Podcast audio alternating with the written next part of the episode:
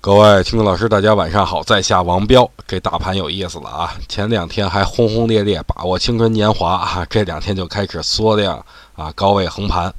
这而且成交量缩的有点太邪乎了，上演了一出冰火两重天啊！虽然指数已经连续三天站上三千二百点了，但是成交量明显就是不足啊，特别是这两天，对吧？无法判断是否有效的站稳哈。我之前经常跟大家说啊，就是一切没有成交量的突破都是纸老虎，所以我觉得目前指数已经达到了一个阶段性的小顶部，建议大家逢高依然还是以减仓为主。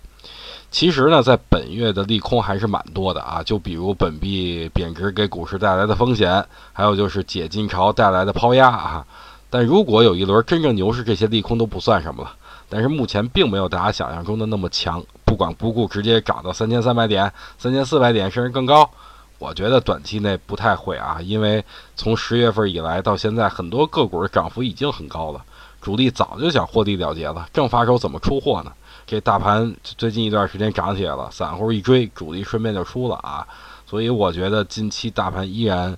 处于高位，大家还是要谨慎一些，千万不要去追高。今天啊，这个盘面看着挺没劲的。大部分时间都是围绕着三千二百点啊窄幅震荡，烟是没少抽，指数没什么大动作，看着就气急。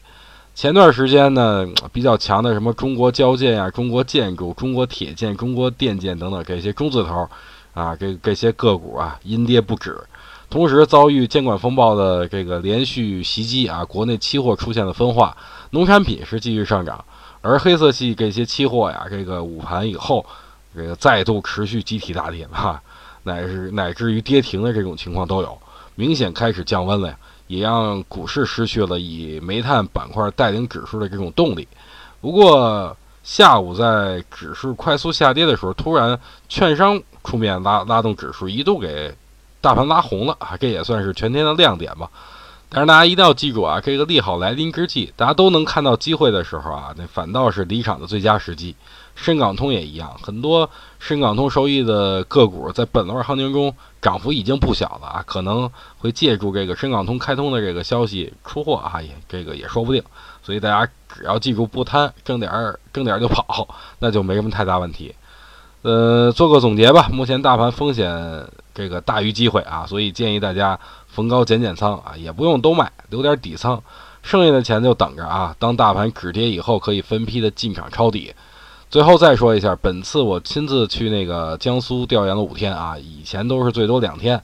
啊，这个一般都是周六周日啊。虽然本次调研的时间长，但是收获也是蛮多的啊。可能这就是年前最为明确的一次机会了啊。如果想了解的朋友。这个您留下您的姓名和电话啊，这边会由我的助理来跟您讲到底是什么机会。